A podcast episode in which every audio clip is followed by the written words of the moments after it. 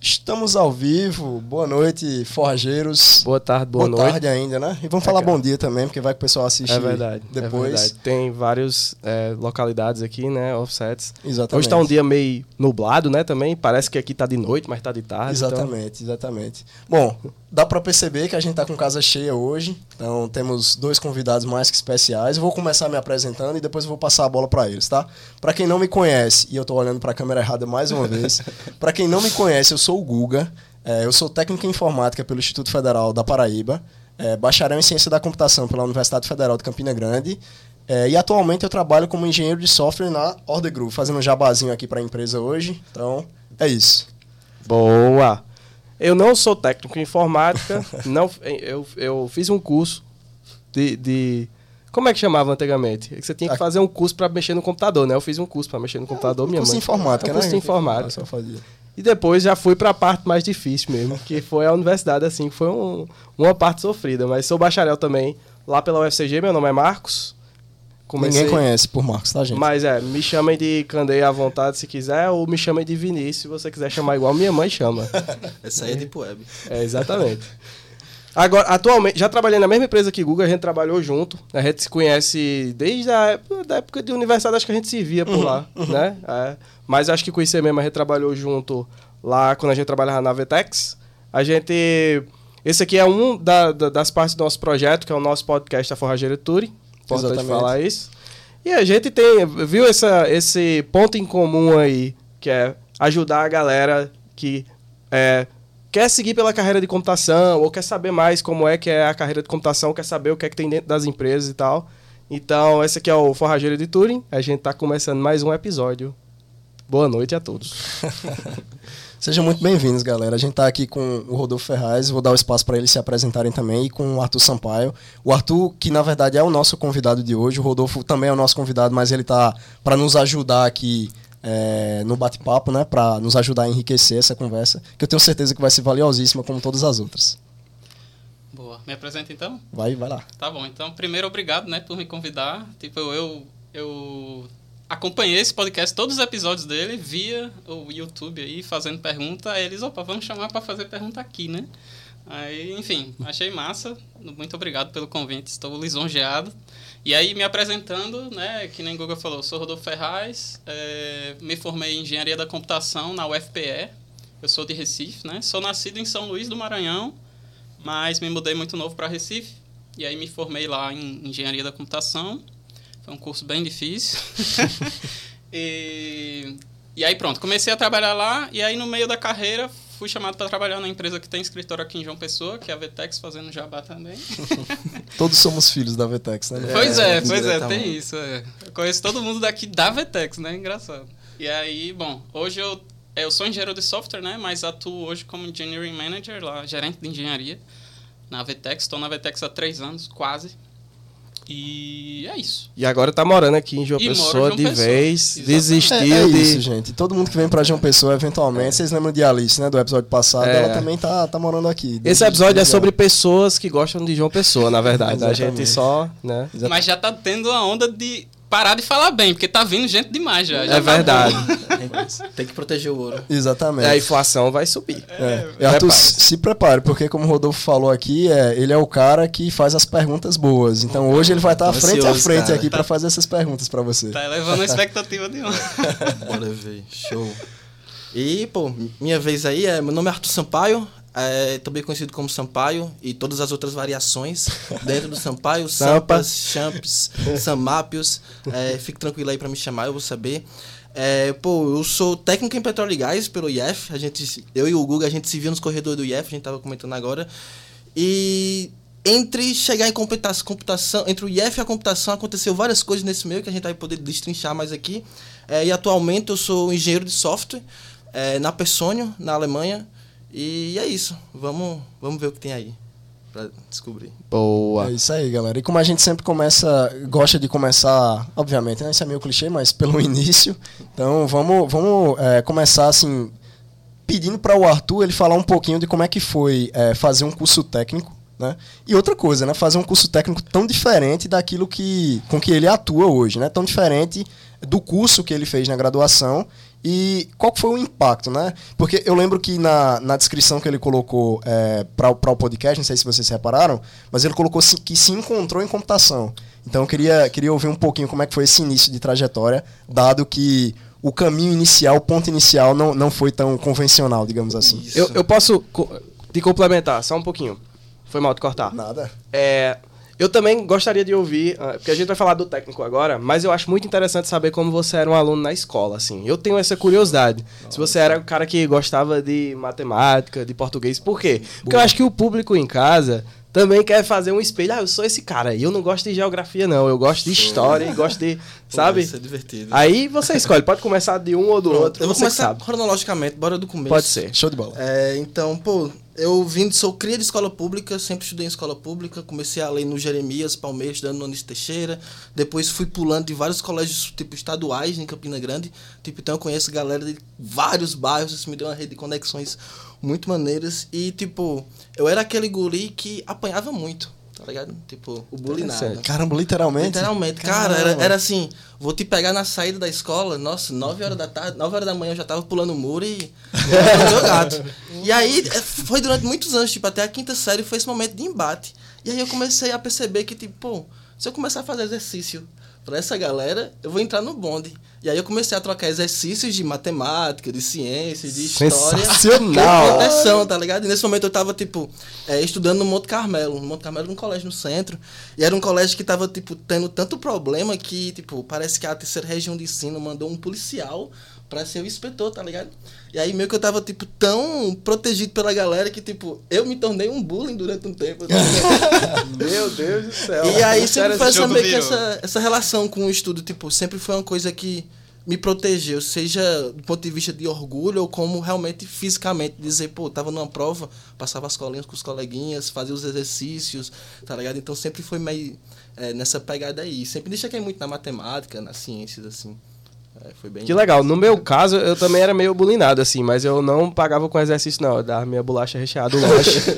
Quem nunca, né? Dar o lanche pro cara lá e agora você está protegido. É, a, gente, a, gente, já sabe qual é a estratégia mais eficiente, né? Porque a Sampaio desenrolou Sampaio, computação é. a partir disso. Né? É, exatamente. Não, a dele é muito é. mais, porque você... Foi sobrevivência, mas foi muito divertido. Foi muito divertido. Porque então aquelas pessoas que antes se tornavam, tipo, não sei, inimigo, entre aspas, se tornaram amigos e às vezes eram só pessoas não compreendidas, como acontece, tipo, pô, o moleque vai pra escola e o pai tá preso, a mãe tá trabalhando 9, 10 horas por dia e o momento dele extravasar e de ter aquele contato é na escola, saca? Total. Então, e, e às vezes é, é, o que falta, né, nessa parte. Tipo, um incentivo também do, da, da escola para que aquele aluno ele seja inserido em alguma atividade, para que ele possa se identificar e aí desenvolver a partir disso, né? Total, total, total. E, e, foi, e foi bem legal. Foi uma experiência muito massa essa experiência de escola pública, porque, tipo, hoje, na bolha de computação, a experiência totalmente assim diferente, diferente. Né? é tipo hoje você hoje eu tenho colegas que o primeiro emprego dele foi dentro da computação carteira assinada foi ganhando seus nove contos e tipo enquanto meu primeiro emprego foi na Facisa como é, aprendiz, como é que é? Escravo aprendiz? Não.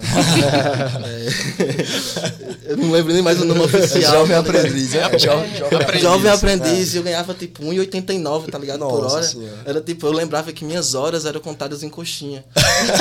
é coxinha era dois contos, né? Eu pensava, cara, eu vou trabalhar isso, vai ser uma coxinha.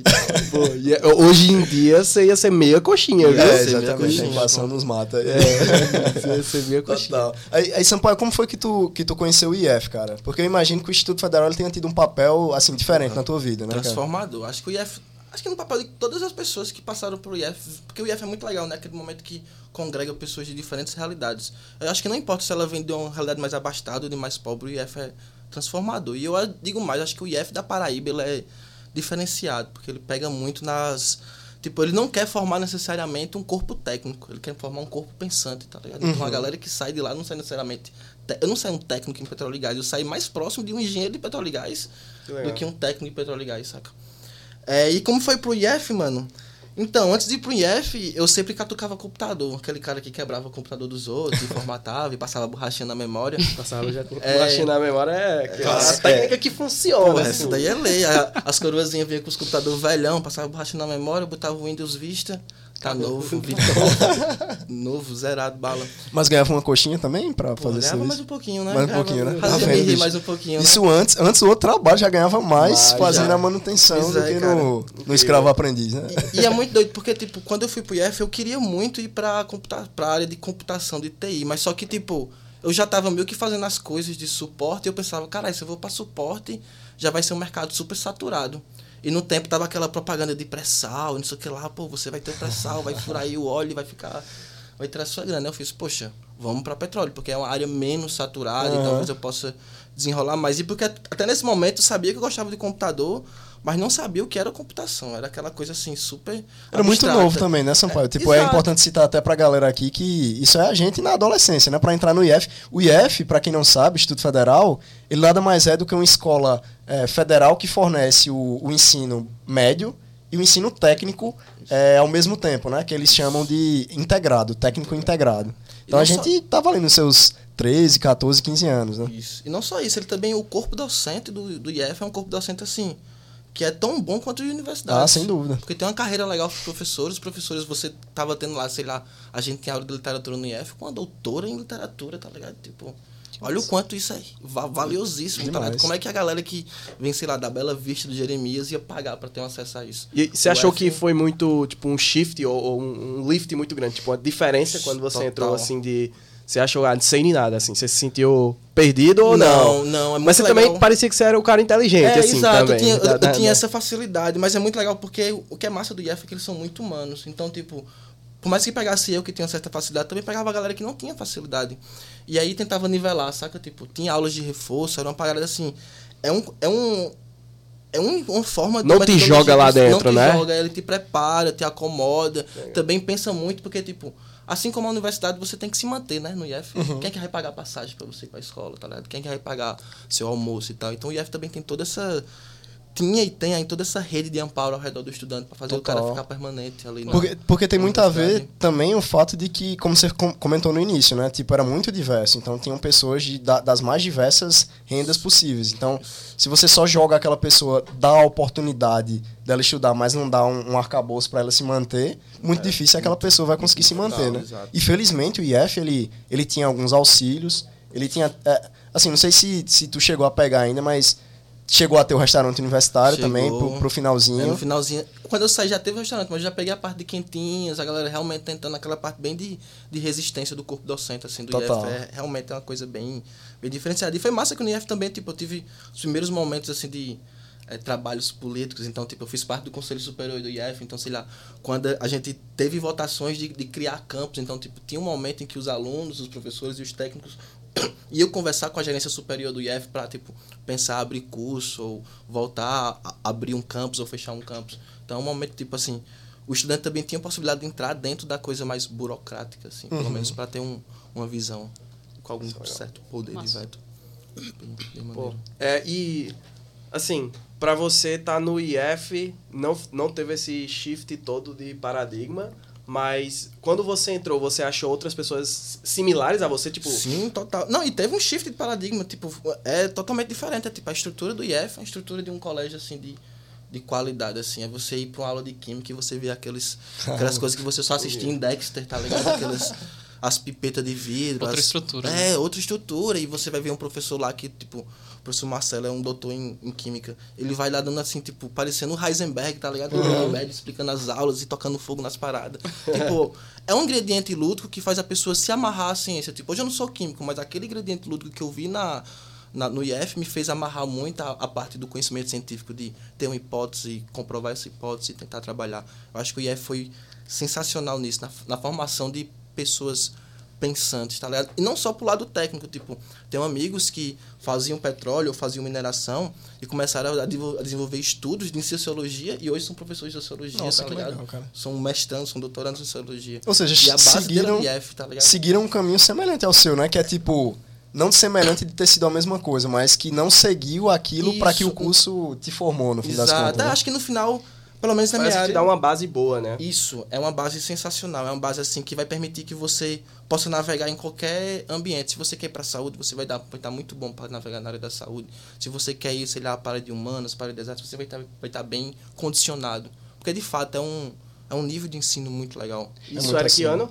Uh, porra, eu entrei em 2010. Eu fui da turma pioneira de, de petróleo e gás. Olha que legal. E pra quem é da rede pública, assim, tá ouvindo esse teu depoimento e, tipo, queria entrar no IF. Tipo, como é o processo seletivo? É um negócio muito concorrido, tem que estudar Ah, muito. hoje mudou, hoje eu não tenho tanta certeza. No meu tempo existia uma prova, era uma prova que você fazia, era 50% para quem vinha de escola pública, 50% vinha para escola particular. É, e eram quatro anos, então, tipo, foi muito engraçado, porque. Não muito engraçado. Porque quando eu entrei no IF, eu já tava indo pro segundo ano do ensino médio, tá ligado? Então eu fiz, porra, vai ser uma escolha. Mas era aquela escolha, pô, é melhor eu sair formado com alguma pretensão de ter um trampo do que sair, sei lá, pra trabalhar numa loja de sapato, que esse foi meu maior medo, assim, da minha vida, era trabalhar, trampar na loja de sapato. E aí eu voltei, fui pro IF e fiz esses quatro anos. E, mas hoje eles diminuíram, são três anos apenas, então é uma coisa que, tipo, é paralelo com o ensino médio, então o cara não vai sacrificar, sacrificar entre aspas, mais um ano. É, e é muito baseado no histórico.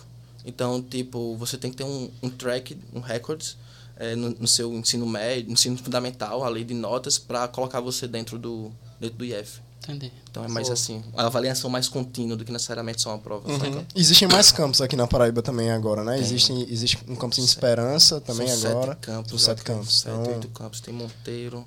O negócio O desenvolveu campus bem. de João Pessoa é sensacional. A cara. infraestrutura é, fantástica, é né? sensacional. Parece assim, universidade com piscina, com várias quadras, É com um laboratório de robótica, com vários tipos de robótica, robótica de Lego, robótica de não sei Uhum. o que lá das contas. É uma parada assim sensacional. E a galera que é formada em eletrônica do IF de João Pessoa é galera muito boa, cara. Assim, a galera Total, eu vejo, eu vejo o pessoal se destacando em competições, em eventos, é, publicações, tá ligado? assim sensacional. É, são, são cursos realmente bem, bem acima da média. Mas eu sentia isso lá na UFPE, a galera que entrava em computação que vinha do IF. Tipo, era uma galera muito diferenciada, já com uma bagagem gigante, tá ligado? Então, Sim. realmente... Você acha que, tipo, o ensino médio, como é hoje, vamos pensar assim, até nas escolas, não só públicas também, mas o, o foco que eles têm de passar no vestibular, tipo, é maléfico nesse sentido? Tipo, você acha que o, o jeito certo, de fato, é nesse modelo de formação técnica? Hum, Então, é porque hoje. é, melhor, né? Mas... É, assim, é porque hoje o, o, o ensino médio tem uma grande crítica em relação ao ensino médio, né? Que é tipo, todas aquelas milhares de aulas complementares que não faz muito sentido. Então, tipo, sei lá. Hoje o ensino médio ele permite que você tenha, sei lá, uma aula de programação, tá ligado? Mas qual vai ser a escola que vai promover uma aula de programação? Qual é a estrutura necessária? Exato. Aonde essa escola vai estar? Essa escola vai estar lá em Lagoa de Roça, tá ligado? Vai ser possível? E aí eu acho que o ensino médio hoje ele tá um meio, meio estranho, essa é a minha crítica, porque ele permite que você faça muita coisa, mas na real não dá possibilidade para isso. E aí a galera vai estar lá, sei lá, no interior da Paraíba, aqui da Paraíba, fazendo aula de crochê, tá ligado? Que realmente tá tendo aulas de crochê, aulas de bordado, que é legal, é lúdico, é importante, faz parte da, da formação da cultura, mas eu acho que não é o objetivo ali da formação. E eu realmente não acredito que é, o ensino médio voltado para passar no vestibular é legal.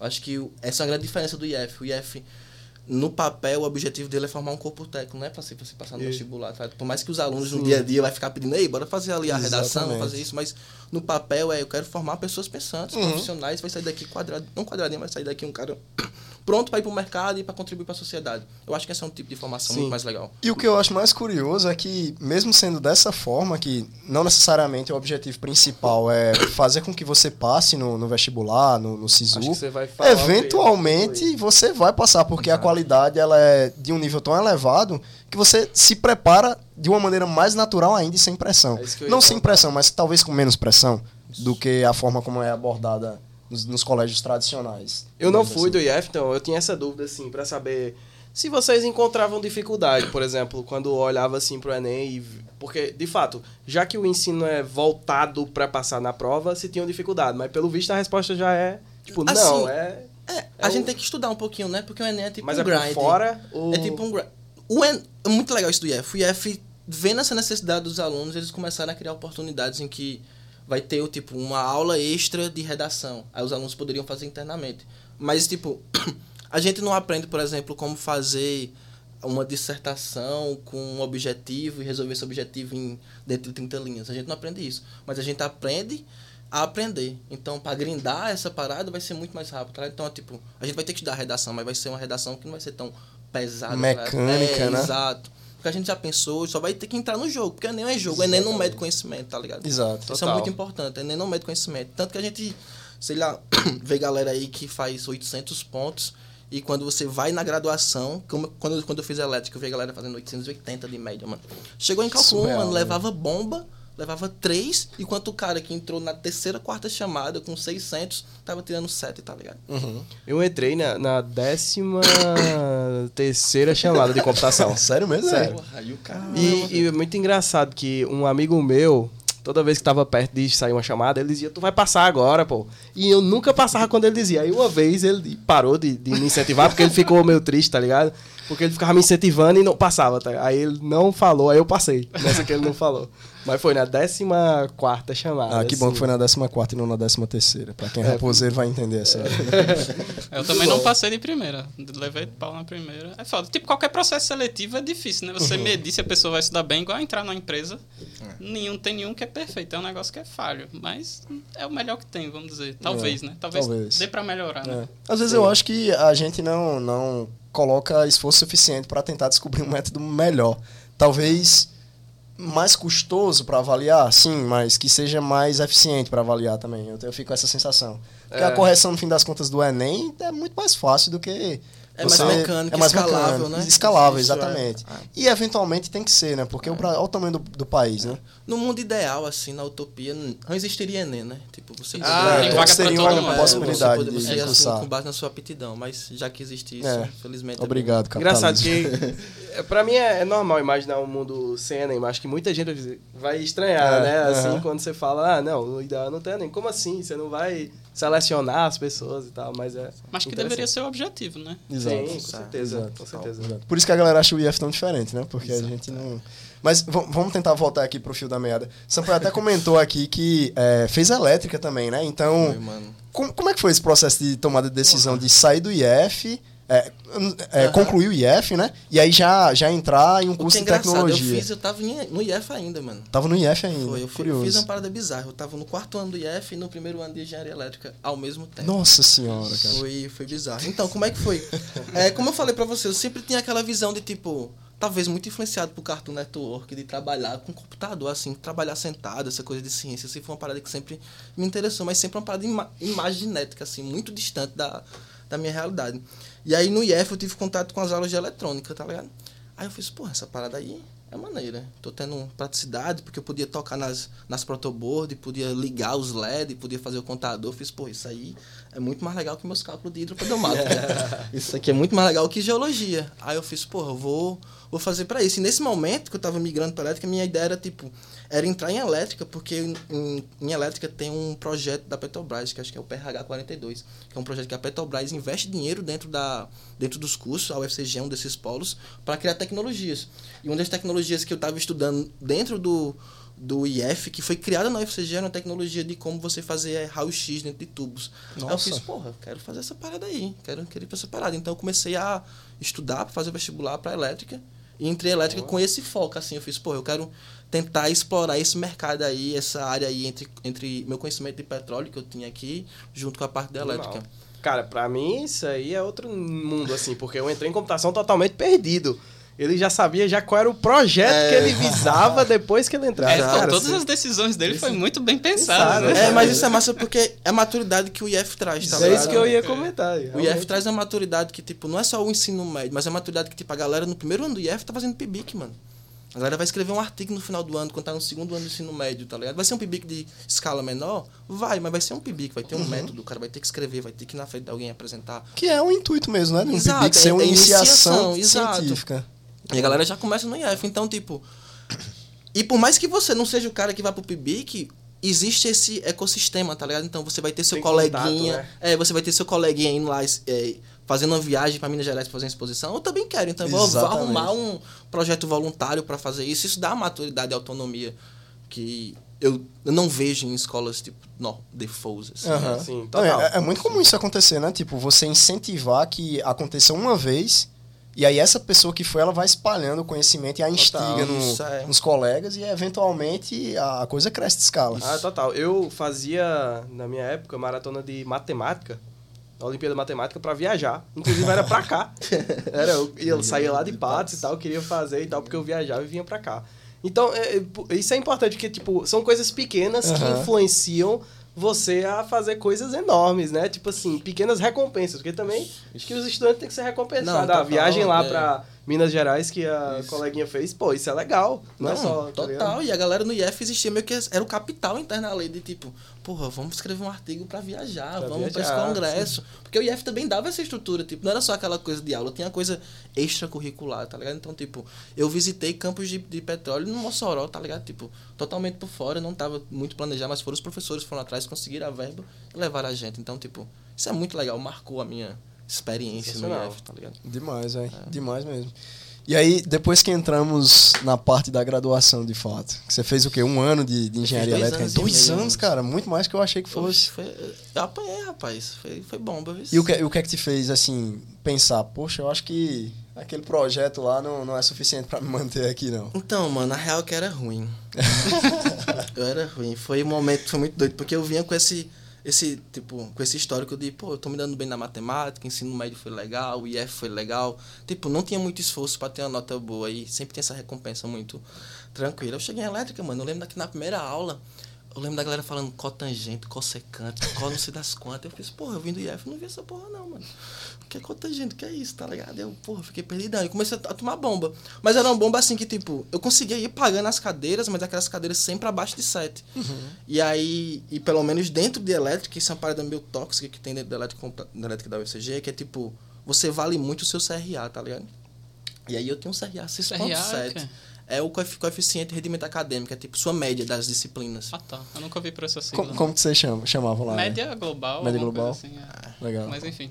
É, então, e aí, e isso, tipo, esse CRA 7 te dá oportunidades a muitas coisas, né?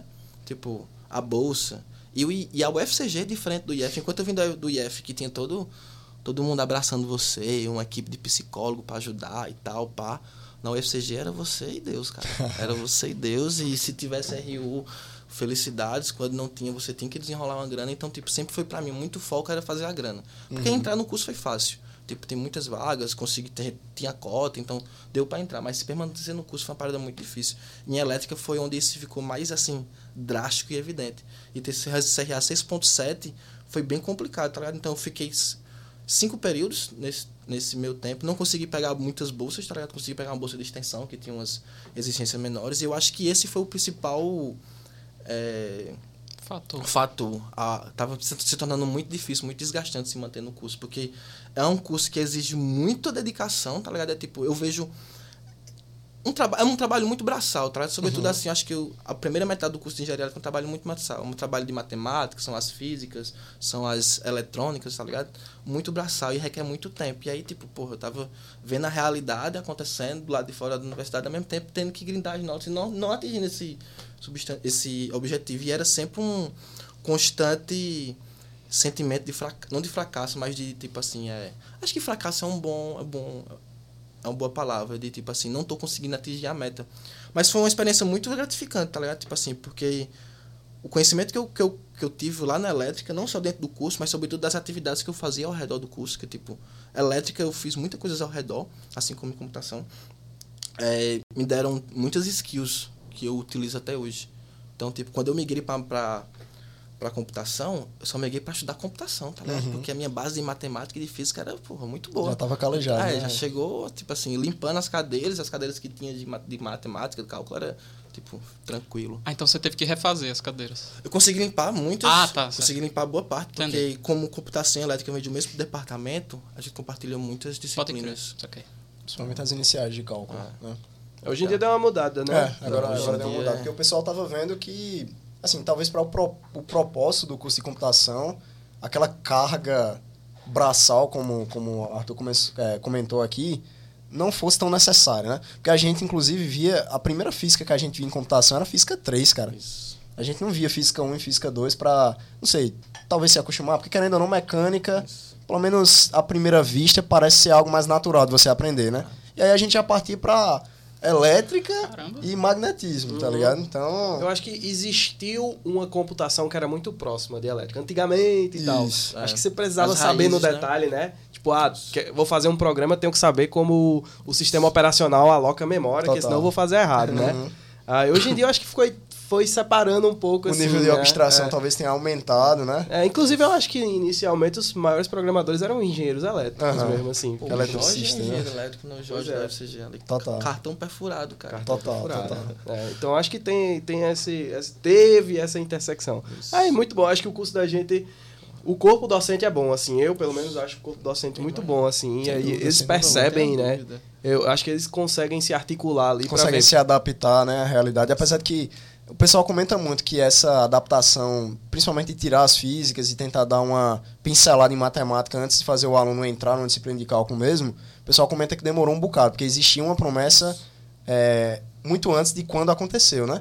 Mas a gente sabe que a burocracia é assim, né? Não vai ser de um dia para outro que as coisas vão mudar. Então, felizmente que mudou e eu acredito que tem sido bem benéfico. É, e eu ainda boto outro ponto de vista que eu acho que é necessário ter burocracia, tá ligado? Porque acho que o curso não deve se mudar tanto à atualidade, senão vai virar um curso de React 1 Total, total e faz sentido. depois visão. TypeScript 3, tá ligado?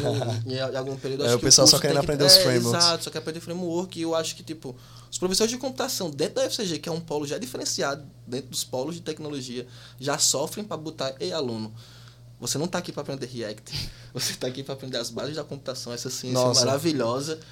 É, é legal ter assim, um pouco de burocracia também para segurar e fazer o pessoal pensar um pouco assim. Tu tocou num ponto interessante, porque a gente, a gente no grupo da maratona, a gente discutia muito isso, porque a gente via muito que o pessoal era muito bitolado em. E tipo, é, é, é interessante, porque o mercado requer e tudo mais, você manjar de uma linguagem, manjar de uma tecnologia. Mas o pessoal realmente fica bitolado em, ah, esse cara é expert nessa linguagem. A gente até já teve esse papo com o André aqui, né, Candeia? Que no fim das contas a linguagem é a ferramenta, né? E o curso de ciência da computação tá te preparando para ser um cientista, cara. Então eu, eu escutava muito o pessoal falar: pra que estudar teoria da computação, cara? Onde é que eu vou usar isso no, no trabalho? Teoria da computação é a base da computação, é onde a gente vai estudar tudo aquilo que pode ser computável ou não. Então, É. Isso é uma pergunta interessante, assim, na opinião de vocês todos, assim. Que é, é uma discussão que eu acho que existe há um tempo já, que é a necessidade ou não de você passar por uma universidade, faculdade para para é, atuar na área de computação. Inclusive, a nossa área é uma das poucas que se considera engenharia e não tem, tipo, um CREA, um, um- uma coisa, um sindicato mais forte. Um... O que é que vocês acham, assim? Eu acho que necessidade não tem. Tipo, a pessoa pode ter uma excelente carreira sem nenhuma graduação. Só que a graduação ajuda muito. Eu acho que ela é um atalho em vários sentidos. E um dos principais que eu vejo não é nem de formação, é de network. Vocês, eu, tipo, lá na, na UFPE, eu reprovei algumas cadeiras e eu não acho isso como tão ruim, porque eu conheci muita gente. então hoje eu tenho tem gente de vários períodos que eu conheço, isso me ajudou muito na carreira. Então, tipo, você acaba conhecendo pessoas que têm objetivos parecidos, né? E aí acaba virando uma indicação ali e tal. Então, tipo, acho que a universidade eu recomendaria, mas eu não acho que é uma barreira, sabe? Total.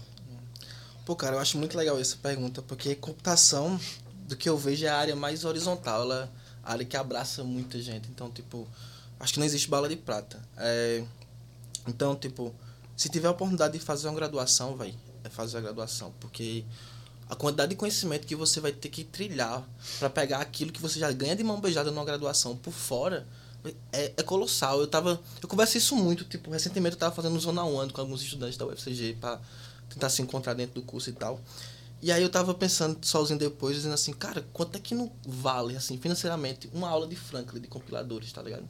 Entender o que é um compilador. Cara, isso é sensacional, tá ligado? E Verdade. isso é algo que provavelmente no seu dia a dia ali, construindo sua tela, mudando a cor do seu botão, você não vai utilizar. Mas quando se você quiser fazer uma parada mais legal, sua empresa vai começar a migrar de tecnologia. E você tem que, sei lá, criar um plugin excelente. E você vai ter que codar uma, uma árvore gramática, né? sintática, tá Aham. ligado? Ou escrever alguma parada. Porra, eu, tava, eu, eu, codei um, um plugin esses dias que eu lembrei total das aulas de Franklin, tá? de, de Franklin, tipo de quebrar árvore, que é uma árvore sintática, tá ligado? Essas Remover tudinho. E isso foi ambiguidade, tipo, é. isso deu a alegria da minha semana no trabalho. Porque eu trabalho pelo salário, mas eu tento procurar alegria no dia a dia, tá ligado? Pra Uhum. dar aquela motivação, aquela ginástica mental.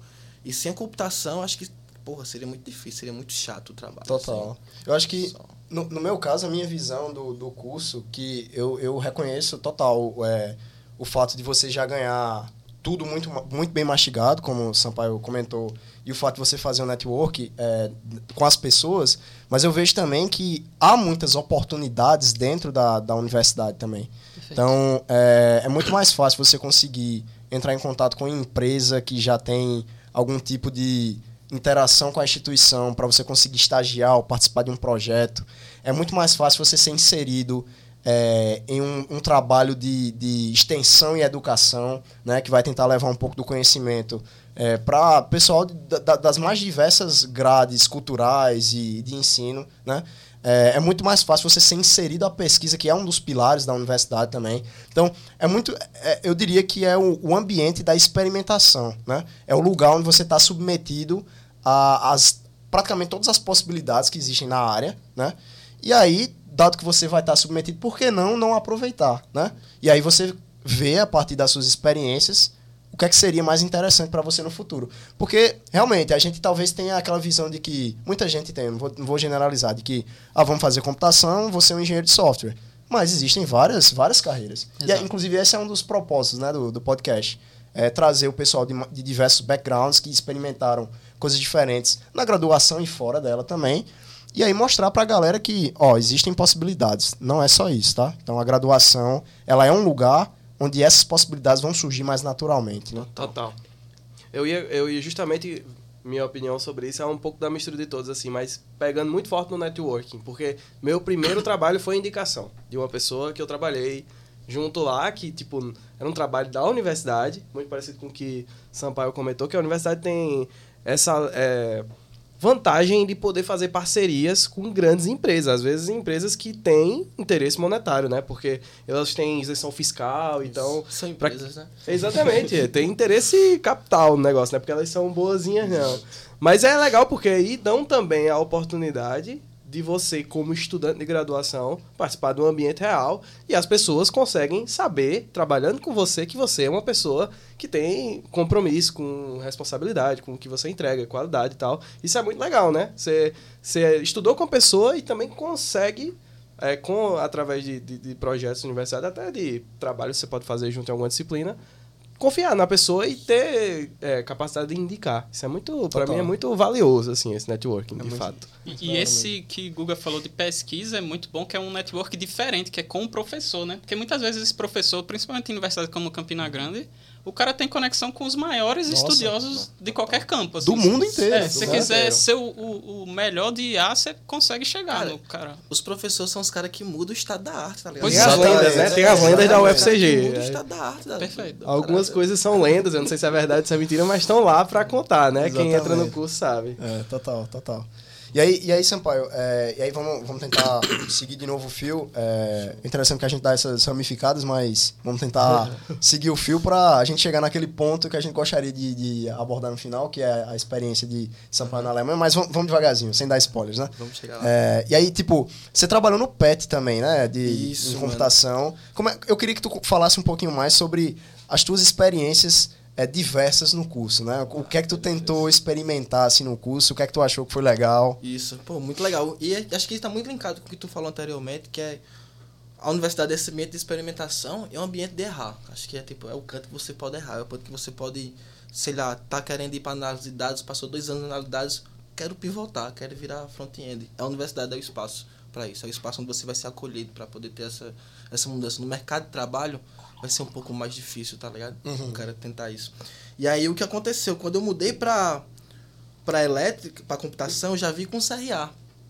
Aí eu fiz, pô, vou tentar entrar aqui em algum projetinho, né? Isso já no primeiro semestre, já no né? primeiro semestre. Uhum. Eu fiz, pô, vamos colar com a galera do PET. E aí teve a, teve a, a avaliação do PET, e aí no PET eu acabei entrando como voluntário. E foi muito legal, foi uma experiência muito legal. Tem uma cena muito, muito, muito doida. Que foi tipo, no primeiro semestre, tava aprendendo ainda Python, tá ligado? Aí eu lembro que Neto, abriu, o Neto era um professor da gente de programação 2. Ele abriu assim a sala, aí olhou assim para todo mundo dentro do PET aí, olhou para mim e fez: Quem é ele? Aí ele fez: Ah, não, Arthur, primeiro período. Aí ele fez: Ah, então quer dizer que vocês colocaram alguém do primeiro período dentro do PET, sem saber orientação a objetos? aí eu. então. Não, não, sou dialético. Ah, ah, eu fiz, pois tá bom, eu vou fazer um projeto com você. que, no, que, no, que no PET, além de você, que o PET é um, é um projeto muito legal que o governo federal tem, basicamente é, é a sigla é Programa de Ensino Tutorial, que é basicamente, pô, bora pegar uns alunos aqui que tá muito envolvido no curso e vamos dar eles ferramentas para tentar melhorar o curso. Então, tipo, o PET vai organizar a semana do férias, tá ligado? Vai fazer a recepção dos alunos. O PET, se tiver alguma palestra, tá ligado? Provavelmente uma empresa vai entrar em contato com o PET, pro PET junto, tentar organizar uma palestra para isso. Vai ser aquela coisa que o PET vai trabalhar fora daquele eixo de, de ensino necessariamente, vai tentar fazer ensino, pesquisa e extensão, tá ligado? E aí o que eu estava fazendo durante muito tempo dentro do IF era dentro do PET, era esse esse eixo de, de pesquisa junto com, com o SAD, né, que era aquele sistema de avaliação docente, que era um sistema que no final do semestre, que isso é muito foda, o, o curso de computação é muito legal porque ele tenta sempre pegar o feedback do aluno. Então, no final do, do curso, ele, vem, ele envia um formulário para tentar saber como é que aquele professor desempenhou se ele conseguiu explicar legal, se você conseguiu entender as coisas, se tem alguma coisa que dá para melhorar. E aí o PET era um agente meio que criava esse sistema e dava manutenção nesse sistema. Que e massa. aí era assistido por um professor, esse professor era o Neto. E aí foi uma experiência assim sensacional. Acho que meu contato com o Neto e com o Gaudêncio foi transformou a minha carreira assim de total. Não seria o mesmo. Network, assim. né? É network, network, network assim foi. Tem muita gente que se espelha, né, durante a graduação. Uhum. Assim. É, desde o, inclusive o PET apresenta, o PET é muito legal mesmo. Ela, ela apresenta muita coisa do futuro para você. Total. Né? Total. Dá uma filtrada assim. Uhum. Acho que o trabalho que a gente tá fazendo agora, o PET faz para os estudantes quando estão Legal. Perfeito. É bem isso mesmo, é. trabalho de extensão. A gente podia fazer um jabazinho junto aí, né? É. PET Computação. Com certeza. É. Tamo junto. e, aí, e aí, Sampaio, é, você também teve uma experiência com. Não sei se você teve experiência com pesquisa também na, na graduação. Tive, mano. Teve? Então, eu tava no PET, aí, como eu já vinha com a base legal de matemática, eu fui pagar análise de dados no primeiro período, sabendo Caramba, programar, mano. programar, tá ligado? Realmente é, é bem não usual o teu caminho, é, tá ligado? Análise de dados é... Eu fui começando análise de dados no primeiro período. Aí eu fui desenrolando as dados, deu bom, porque, tipo, como o cara vem da, da elétrica, o cara tem muito conhecimento de gráfico, de matemática, de estatística. E aí, quando eu estava finalizando o nas dados, Nazareno me chamou para participar de um projeto do PIBIC. Não dele, mas com, com o Raquel, tá? Tipo, basicamente ele fez, ah, basicamente NASA vê assim, tem algum projeto precisando de algum, algum júnior de análise de dados? Vamos pegar esse boy aqui da, da, da, cadeira. E aí eu entrei no LSD. E aí, tipo, comecei a ter minha experiência de, de pesquisa. E aí no LSD eu estudei é, como você faz a alocação de recursos em nuvens computacionais. Que é tipo, toda vez que alguém está abrindo um site, abre algum recurso, essa parada tem que rodar em algum canto, né? E quem decide onde vai rodar isso? Qual o melhor algoritmo de escalar, de onde botar esse, esse recurso para ser, ser executado? É, e foi mais essa, esse, esse de pesquisa. Uma pesquisa que a Raquel tinha, ela, uma pesquisa dela e do marido dela, eu acredito, de pós-doutorado. Basicamente, eu entrei na área de tipo, tentar meio que reproduzir o conhecimento. Então, eu peguei uns dados do Google, de uma nuvem do Google, os dados mortos, e tentei, tipo, reexecutar o projeto dela. Para tentar tipo, provar o que, que ela tinha encontrado fazia sentido. Que legal, que legal. E, e, e foi, foi muito e bem legal, na massa, né? Inclusive. Bem na massa. Era tipo, realmente de pegar os dados, escrever um algoritmozão mesmo, calcular, fazer muito benchmark, tá ligado? Foi realmente que legal, assim, Meio que um método formal. Método formal, exato. método, método científico, na, na, tipo, tem a hipótese. Tipo, sei lá, o algoritmo Randall Fix, ele é o melhor. Bora tentar provar. Ele é melhor para que classe, tá ligado? Para que uhum. classe de de programas que vão ser executados. Tá então, os projetos do LSD são muito bons. e para quem está estudando a gente, a explicação vai, vai, é LSD. Vai lá, vai lá. Não, a universidade tá, tem, tem um monte de sigla. Exato. E uma das siglas que você tem que aprender quando entra é o nome dos laboratórios. O que, que são laboratórios? e agora a galera pensa é, que não é LSD, não. Eu entrei no LSD. Depois disso ele entrou no LSD. Realmente é pesado o curso. É. Parece que você tá no LSD o tempo todo, na verdade, né? Mas esses laboratórios lá, eles são, é, literalmente, são prédios dentro da universidade que geralmente tem um enfoque específico dentro do curso. Então, não, só, não tem só de computação, tem vários prédios de outros departamentos também, apesar de que é, computação puxa um pouquinho ah. para ela, porque esses prédios são construídos, às vezes, com financiamento privado também. Exato, exato. Então, eu acho que o prédio do LSD, por exemplo, foi construído com financiamento privado. Se eu não me engano, foi da HP. Exato. Da HP. E a extensão também. Pois é. Uhum. Então, o LSD é laboratório de sistemas distribuídos e geralmente esses prédios nascem, de fato, com a necessidade de uma dessas empresas que tem interesse na universidade para pegar, principalmente eu acho que pesquisa, que é o principal foco da universidade, e eles constroem esses laboratórios, que são prédios, para poder fazer o pesquisa lá dentro. É, novamente, tem interesse capital também nas empresas, Principalmente porque é, a empresa ali dentro da universidade é onde está mesmo a mente de, de pesquisa, né? Você Uhum. não, você, raramente você vai encontrar no mercado um pesquisador, né? É, Assim, tem que ser uma empresa muito grande, assim, que tem um enfoque em uma área muito específica, então uma big tech grande que pesquisa algo bem específico, para você ter pesquisador mesmo. Exatamente. Mas geralmente, na, na maioria dos casos, Primeiro que eu acho que quando você tem o título de pesquisador é porque você já é bom, né? Você não tem um Exatamente. Pesquisador meio termo ali. Geralmente o pesquisador ele já, já é um cara bem avançado já. Então é isso, gente. O LSD não é o que vocês estavam pensando. LSD E é o aí- Laboratório de Sistemas Distribuídos. Isso. Existem outros também, né? Existe o SP Lab, que Laboratório de São Paulo. Não, não. É o Laboratório de Práticas de Software, né? Que é SP Software Practice Laboratory. É, existe também o Embedded, né? Que é o laboratório que trabalha com sistemas embarcados no FCG. O LSI. O LSI, que é o de, de sistemas de informação. Existe também é, o laboratório O LIA, Quanta, tem o inteligência Enquanta, né? artificial. Tem o LIA de inteligência artificial, tem o que é tem uma, uma parceria com o pessoal de física, que é, É, que mexe com, com mecânica quântica, com física quântica. Basicamente vai ter muito, porque a ideia desse laboratório surge a partir da linha de pesquisa de um professor, né? Exatamente. Então, tipo, se amanhã aparecer um professor com a linha de pesquisa aí, sei lá, revolucionária, e ele é contratado da FCG, provavelmente daqui a cinco anos, quando ele tiver os seus orientandos, vai existir um laboratório. Perfeito. E aí, a partir dessa relação, porque como o Candia falou, é uma relação de mutualismo, né? O- As empresas não são boazinhas. Ganha-ganha. E nem a universidade vai ficar trabalhando de graça para a empresa, porque não é objetivo. O objetivo é vamos tentar construir algo juntos. E é bem legal. E computação faz isso de uma maneira assim, ímpar. Eu acho que. E aí, talvez voltando pro network de novo, nesses laboratórios o cara tem contato com o pessoal que faz doutorado, que faz mestrado, então é, é realmente uma experiência única, né? De você experimentar numa graduação. Lembrando que na UFCG principalmente, muita gente com tese de, de doutorado, com, enfim, com trabalhos incríveis, né? Com resultados realmente reconhecidos internacionalmente. né? Então, bom lugar para fazer networking. né? Sim, é um sim. excelente lugar. Alguém postou, não lembro quem, também não vou lembrar exatamente o que, mas existe alguma coisa em que a UFCG é top 1 em patentes no Brasil.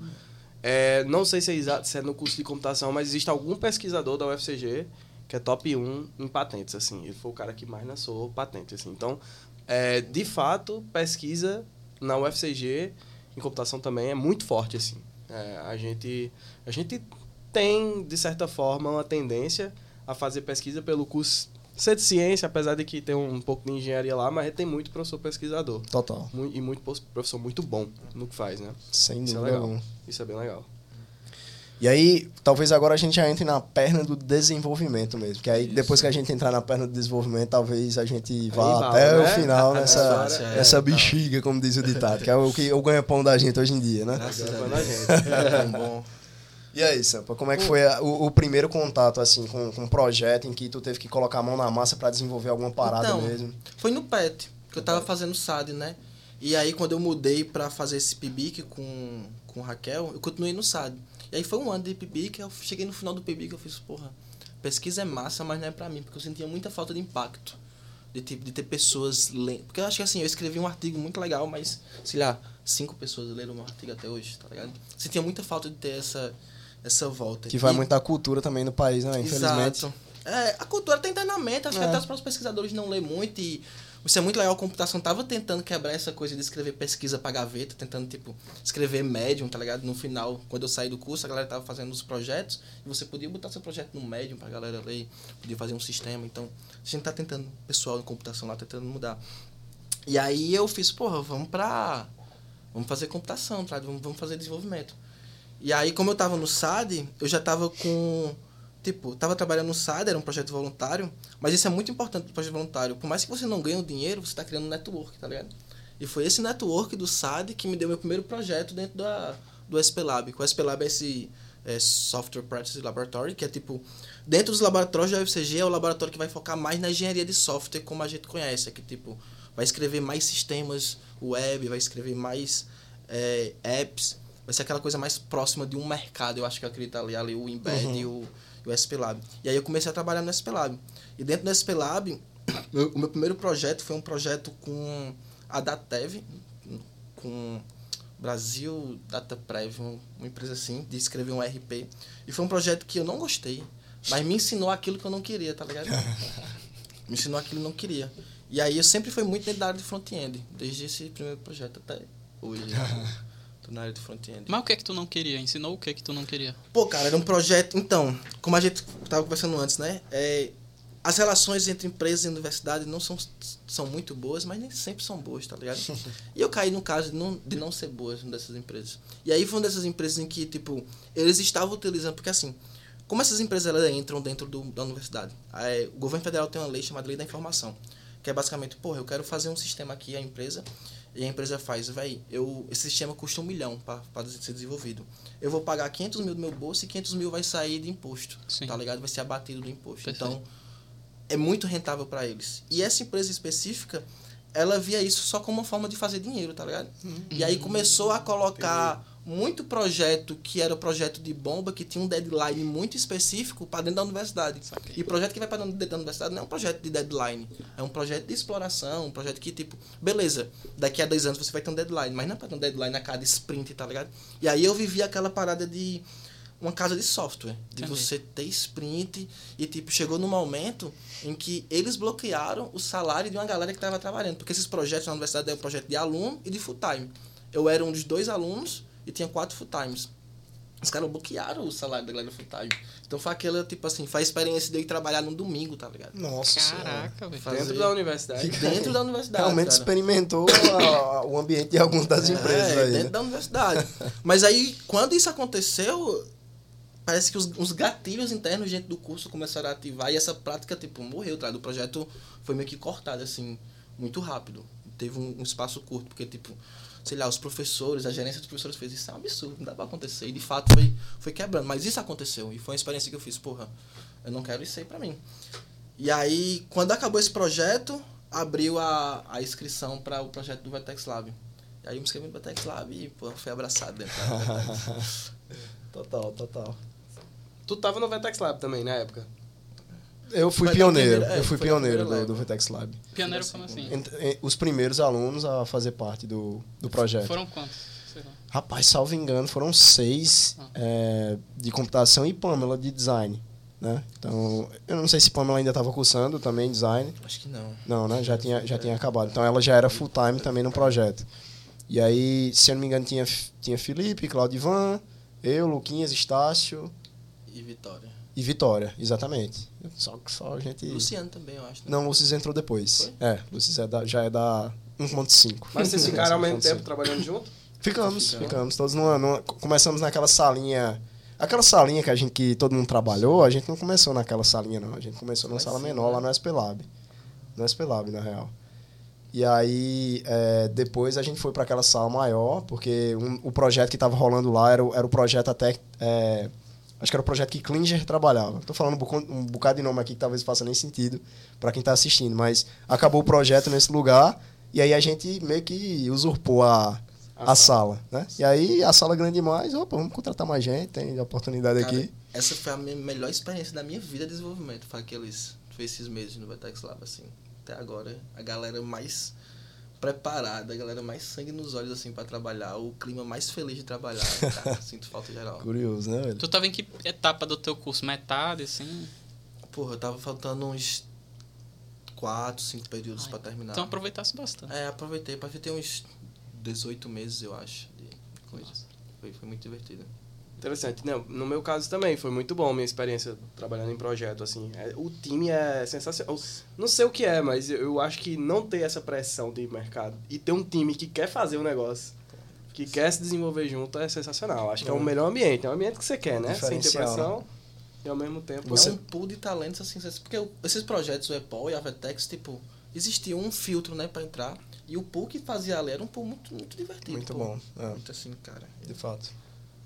E aí, como é que, como é que você acha que você estava preparado para esse projeto quando você entrou? Você acha que teve que aprender muita coisa nova, Tive, usou muita mano. coisa do teu background? Não, porra. Oxe, eu me sentia mais. o patinho feio da sala, mano. A galera começava a fazer as, as planes e começava a falar outros termos e eu falei, mano, eu não- sei que palavra é essa, eu não sei que símbolo é esse, eu não sei o que os caras estão falando. E toda, todo dia eu voltava pra casa, eu estava tipo quatro horas, só pra entender o que a galera tava conversando, tá ligado? Eu via, sei lá, o Estácio, o Luciano conversando as paradas, eu fazia, meu irmão, eu sou muito ruim, cara. tá ligado? E, e foi muito doido, porque no final do projeto, o Bruno Dias chegou pra mim pra conversar, aí ele deu um feedback, ele fez, cara, tuas soft skills, tuas hard skills tem que melhorar. Mano, eu virei a chave, cara. Que depois, todos os times que eu passo hoje, eu sou a referência técnica, tá ligado?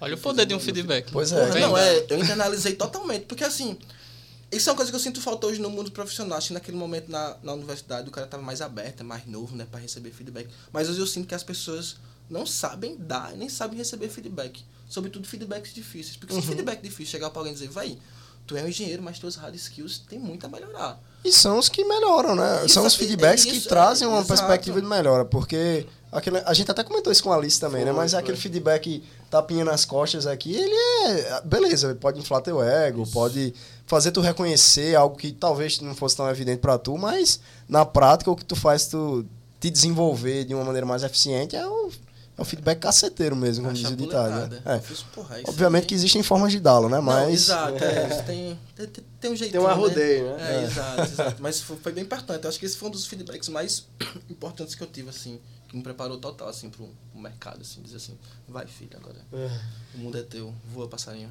Aí depois desse dia, então, foi tranquilo. Pior que foi, mano.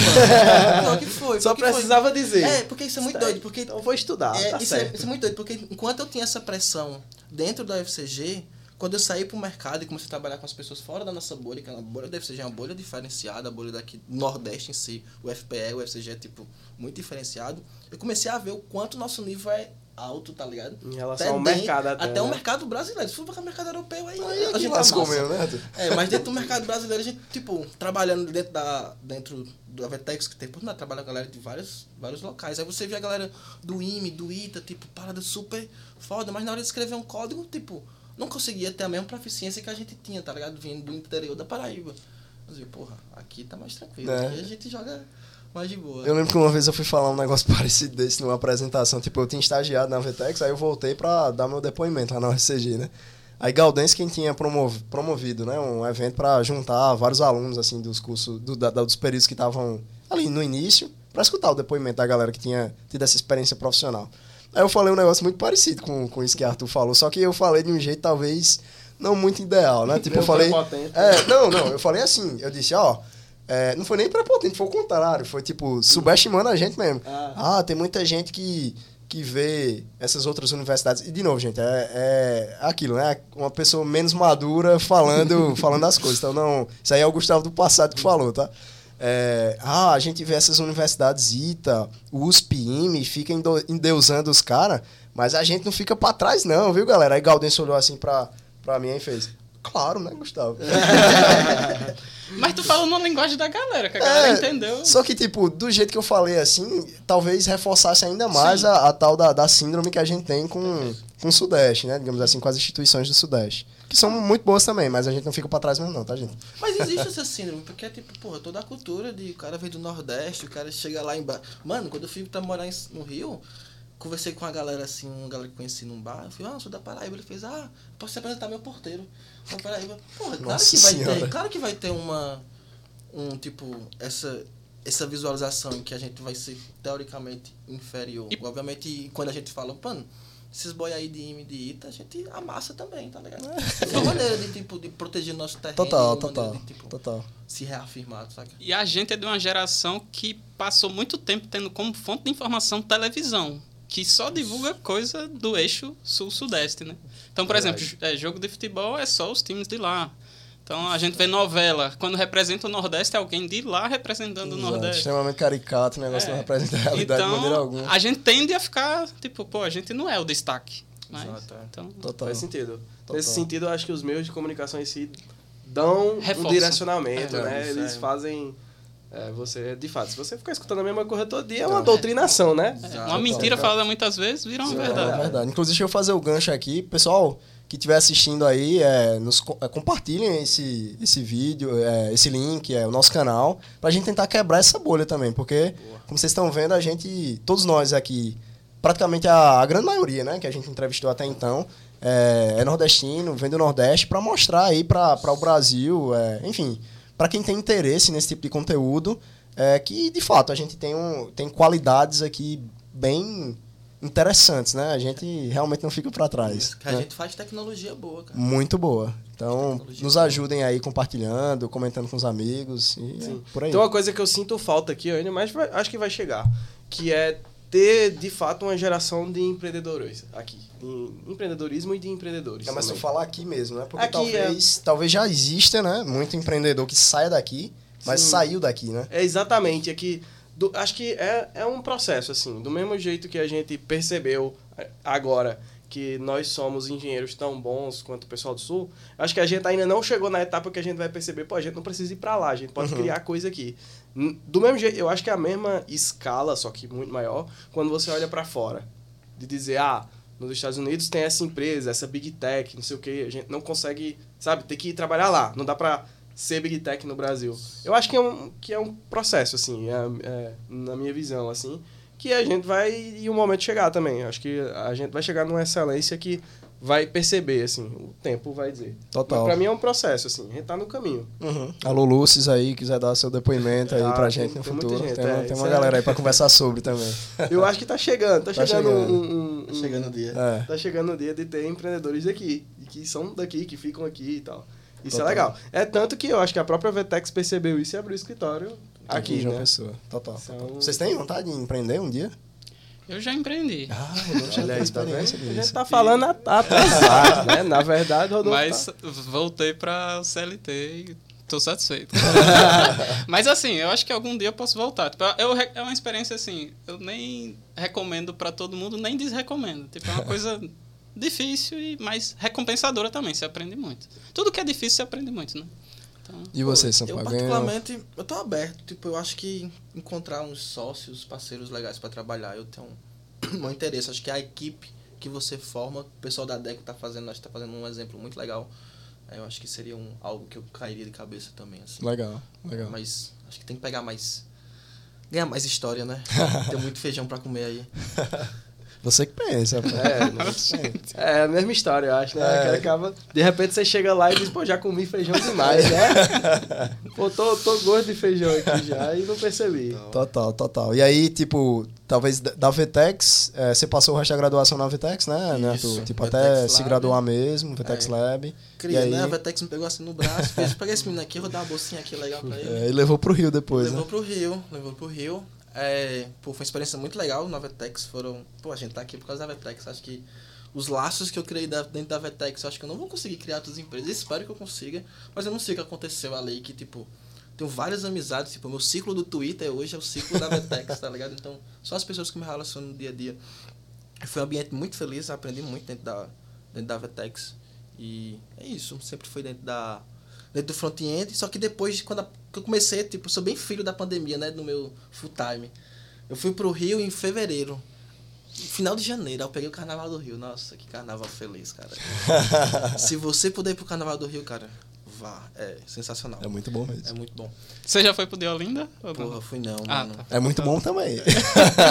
Não, que eu queria saber a comparação, Ah, porque eu não, conheço o de eu Olinda. Eu conheço os dois e, Os dois rapaz, são bons. Eu não vou falar nada não pra não criar polêmica aqui. É, vamos, né? outro dia a gente conversa sobre isso. Show. E aí, pô, aí eu me mudei pro Rio, passei esses dois meses sem pandemia e de repente, pô, a, a pandemia estourou, saca? E aí eu tava morando num apartamento de 40 metros quadrados. Nossa. Eu e minha companheira. E aí foi um momento bem, bem tenso, saca? Tipo, que eu morava ali em Botafogo, né? Na, morava na rua da Vetex, que é, é na Avenida Botafogo, acho que é o nome daquela Na Praia de. Botafogo. Na Praia de Botafogo, que é uma praia assim, cara, super lotada todos os dias. E aí, de um dia pra noite, quando anunciou o, o Lockdown. mano, parecia The Walking Dead, cara. Assim, não tinha ninguém no meio da rua, assim, final de mundo. E aí foi um momento de começar a trabalhar muito online, muito, tipo, momento de fazer muitos planos de viagem. Eu fiz não sei quantos milhares de planos de viagem. E eu acho que isso foi o que me fez querer olhar pra fora do país, assim, quando acabou a pandemia. Porque o meu desejo de sair do país não foi um desejo de profissional ou de não me sinto seguro no Brasil. Foi um, Curiosidade, né? uma autêntica vontade de dar rolé. Massa. é isso, Uma velho. autêntica vontade de dar rolé. Genuíno do mesmo jeito, cara. Porque tem. Realmente, você tocou num ponto que é curioso, que muita gente fala, ah, vou sair do Brasil porque eu não aguento aqui a, a violência e tudo mais, que realmente é um fato, mas tem muita gente que tem vontades diferentes, né? É, e eu ficava de boa, mano. Eu tenho muito, muita tranquilidade. Obviamente, o Brasil é bem perigoso, sobretudo depois dessa experiência. Passar um ano na vida soft, que é Europa, e vir pra cá, eu sinto assim. Um Agora pouco, ficou bem mais. É, eu fico assim, porra, caraca, É, realmente. Violência relativa. É. Começar a criar, É, né? começou. Exato. Mas, tipo, ainda assim é algo que eu ainda fico me pensando muito, porque eu tô lá ainda. Não é, tipo, fugindo, tá ligado? É só realmente expandindo os. Você pensa em voltar, então. Ou você tem um deadline ou não. Vai, vai Não, dar tá- vo- é, pode tô- dar vontade, eu aberto. volto. É muito doido, porque quando eu cheguei na Alemanha, eu fiz, velho, o que, é que eu tô fazendo na minha vida? Eu, eu posei no. Cheguei no, no aeroporto, a galera geral falando em alemão, mano. Eu falei, nossa. E meu inglês, quando eu cheguei, era um inglês muito ruim, porque, tipo, vim de escola pública. E hoje no Brasil é 1% da população brasileira fala, fala inglês, tá ligado? É, se sente confortável pra falar inglês. E meu inglês é inglês Duolingo, é inglês de Zoom, tá ligado? Então, inglês bem. E eu cheguei na Alemanha, sem falar inglês direito, tendo a necessidade de aprender alemão. Aí eu fiz, porra. É Caramba. hoje, é Meu agora. amigo, o cara é aventureiro. É, não, é, pela história dele caraca. você vê, né? Guerreiro. Primeiro Caraca. período da análise de dados, isso aí é fichinha. Aí eu fiz, porra, e aí? Aí eu dei um arrependimento, mas com o passar do tempo eu fui mais pegando e, tipo, hoje em dia eu me sinto um 100%. arrependimento. Bateu na hora, assim, que eu cheguei e fiz, nossa, alemão realmente é uma pegada... Porque, tipo, a galera que vai pra Berlim e vai pra Munique é bem diferente. Porque Berlim é uma cidade super internacional, então dá realmente pra você viver com inglês. Você já foi direto pra, pra Munique ou Fui você... direto pra Munique. Mano, Ah, eu só viajo trabalhando. Eu saí da Paraíba pra ir pro Rio trabalhando. saí do Brasil pra ir também trabalhando, tá ligado?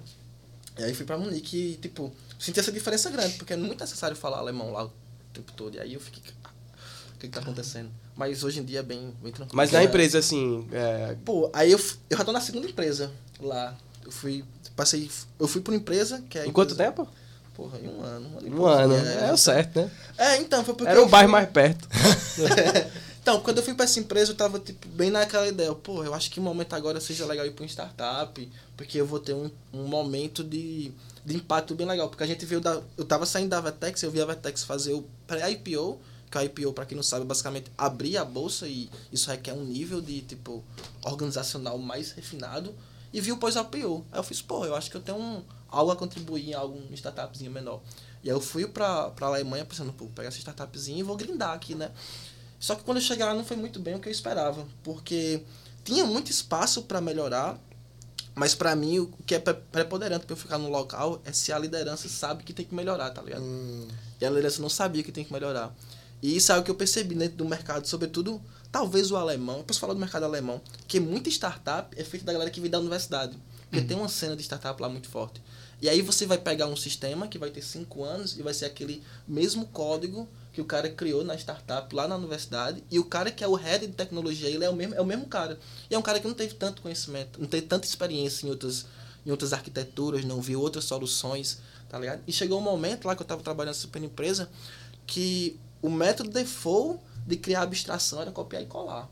Aí eu nossa. fiz, nossa. Aí eu fiz, não. Aí. Viu que não ia aprender. É, eu fiz, pô, eu, eu gosto muito do meu trabalho, tá ligado? Tipo, meu trabalho realmente é algo que me faz feliz. Tipo, tem que me fazer feliz, senão eu vou ficar muito triste, assim. Tem que ser algo. É tipo uma ginástica mental todos os dias. Todos os dias eu tenho que procurar algo divertido de se fazer.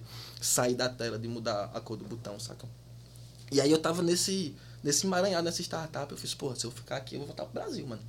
Que é muito melhor voltar e trabalhar num canto feliz, na- nas minhas oito horas estar feliz, do que ficar aqui, sei lá, escravo dessa parada aí estranha. E aí um amigo meu tava trabalhando nessa empresa, Supersonic, que é um, tipo, é quase uma Vetex-like, a German Vetex-like, tá ligado? tipo, tem o mesmo cultura semelhante, o work-life balance semelhante, um método de se aproximar a problemas semelhantes.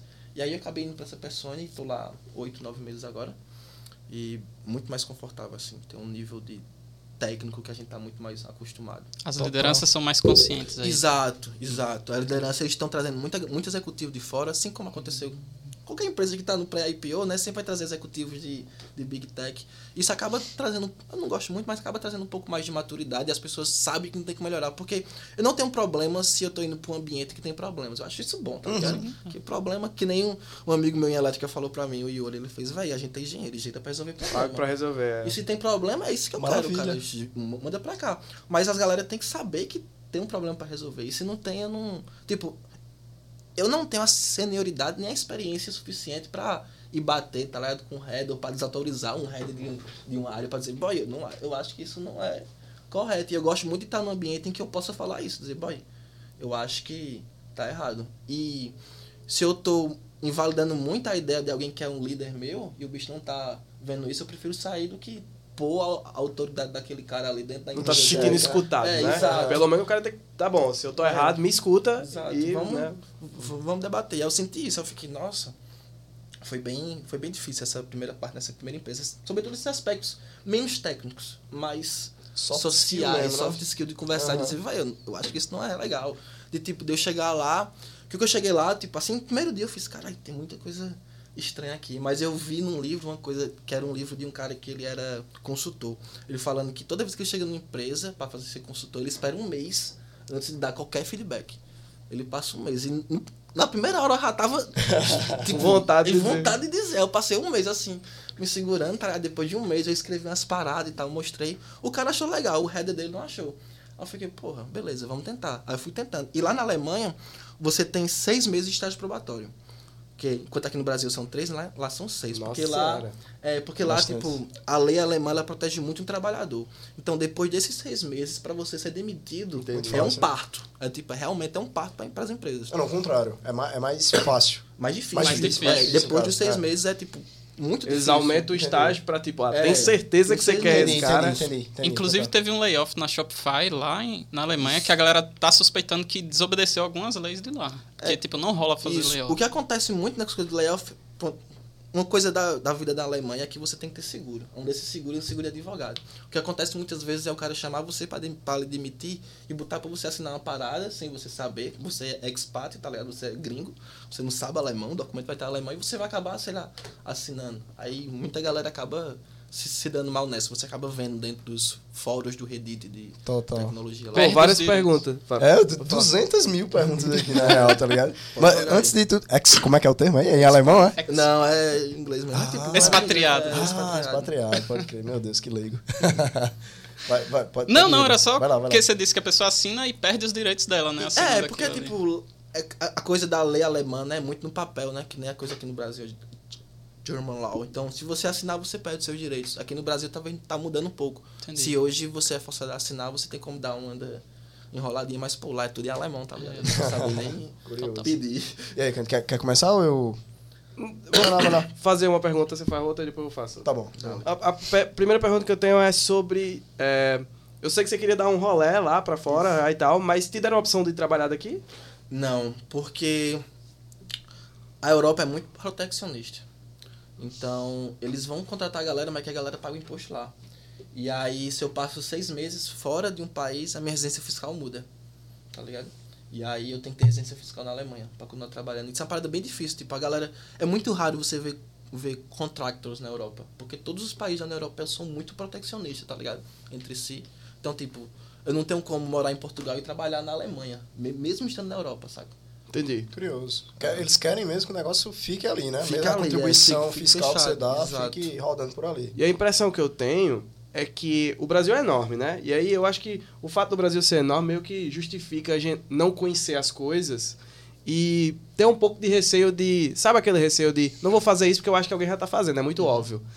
E, e o que eu percebo nesses países europeus é que tem empresa pra tudo de novo, mesmo os países sendo pequenininhos e vizinhos, sabe? Tem. E, e é super interessante porque parece que elas não concorrem, que essas empresas não, não.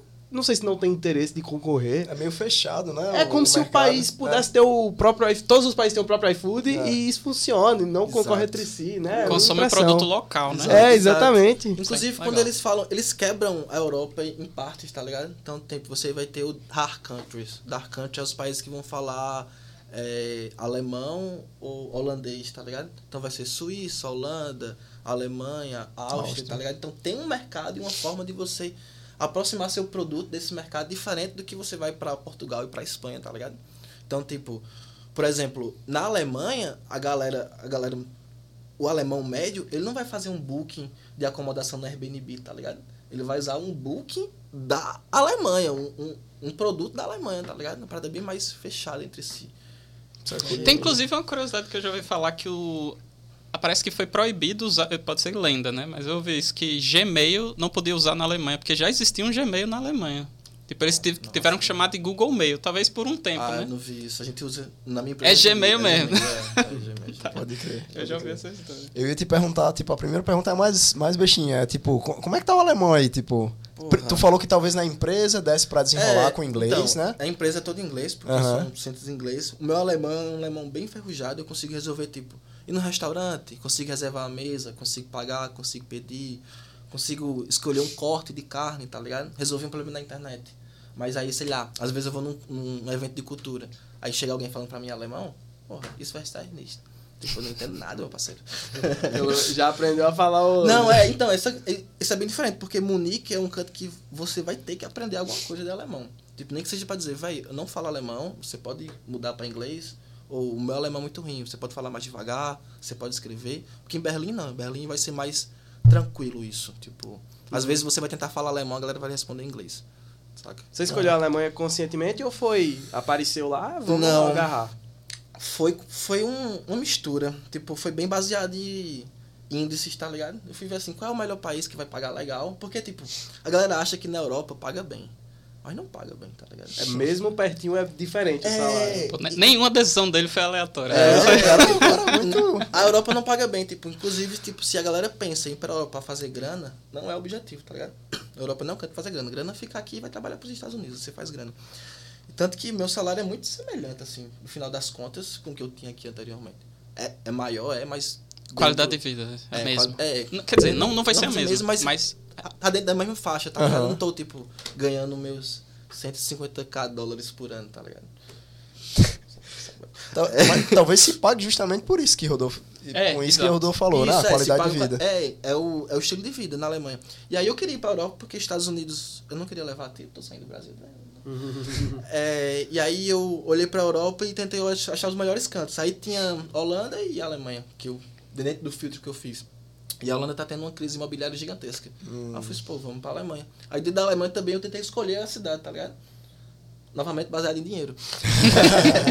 porque Berlim paga menos que Munique, porque Munique é tipo um estado mais rico, tá? É o estado que vai ter as... as, as- A Bavária, é, né? É o estado da Bavária, que vai ter a BMW, vai ter as, as construtoras de carro e tal. Então eles vão pagar melhor. E também é algo mais, assim, natural, sabe? Assim, mais... é, os landscapes são mais bonitos, tem como você fazer hike e tal. Enquanto Berlim é mais uma...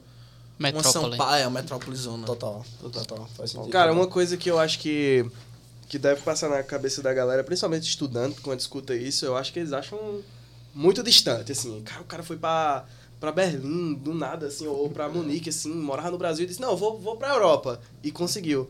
Aí eu acho que é, talvez seja interessante você contar um pouquinho como é que foi o processo, assim, pra Perfeito. talvez desmistificar, assim, pra você Perfeito. falar pra galera. É possível, é, É, existe. já- existe. Já aproveita e já engata com visto aí, com a Perfeito. questão operacional. Como é que foi Tranquilo. burocrática, Arthur? Pro, é muito importante dizer que a gente tem que respeitar o mercado brasileiro, tá ligado? Tipo, acho que a melhor forma de você se preparar para sair para fora, se esse for seu objetivo, é se é se tornar um profissional valioso no mercado interno. Porque o nosso mercado interno ele é muito mais concorrido e muito mais selvagem que o mercado europeu, tá ligado? Você chega lá na Europa, você vai ter que aprender a desacelerar. tá ligado? Você tem que aprender a desacelerar. Porque enquanto aqui a gente faz reuniões de 6 horas da tarde, das 5 horas da tarde você não vê ninguém no Slack, meu irmão. A galera vai correr, vai tomar sol, tá ligado? vai fazer qualquer parada. Então eu acho que como se preparar é se tornar um profissional muito bom no Brasil. Porque o profissional no Brasil bom, ele vai ter que falar inglês para falar com uma equipe estrangeira. Ele vai ter que ser um cara que vai resolver os problemas. E eu acho que esse pra mim foi muito legal, porque eu não me sinto em nenhum momento inferior a ninguém que eu vejo lá fora, tá ligado? Porque eu me tornei um profissional valioso dentro do Brasil. E aí, quando eu escolhi sair, foi mais realmente uma escolha assim, de possibilidades. Não era tipo o meu sonho, o meu objetivo assim, ah, eu quero isso pra minha vida. Foi mais essa possibilidade, porque o profissional brasileiro é muito respeitado lá fora, cara.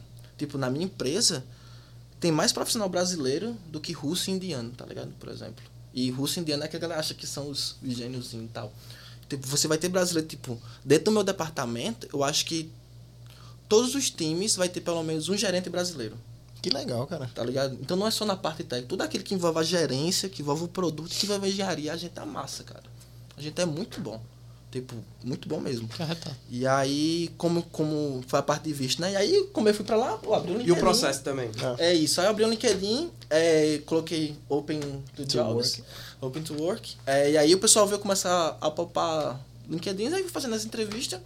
Mas Tão fil- simples quanto mesmo? isso, viu, pessoal? Que o pessoal deve. né, Realmente, eu acho que alguém deve Total. pensar, como assim, né? É, tipo, Estranho. tem, tem algum filtro que, que tu usou? Tipo, só quero se vier job lá da Europa, da Alemanha Isso, você, você coloca uns consegue alertas, colocar, né? Isso. Aham. E, mas veja, porque assim, a gente é muito assediado. Antes desses layoffs, sobretudo, a gente era muito assediado, né? Ou- Ah, demais. Tinha muito. Verdade. Tanto que agora deu uma queda Deu uma assim. queda, né? deu bem. Uma queda total. E aí você fica nessa posição de privilégio de escolher. Porque é uma posição de privilégio de escolher. Demais. E aí fui fazendo essa entrevista, encontrei essa empresa, essa primeira empresa, que eu curti muito a- as pessoas que eu fui conversando e trocando ideia. Eu fiz, pô, vou pra essa, vou pra essa daí. E em relação ao visto, foi muito tranquilo, porque uma vez. Foi muito tranquilo porque eu venho ter um curso superior, né? Então fazer o Blue Card também já facilita muito ter um curso superior.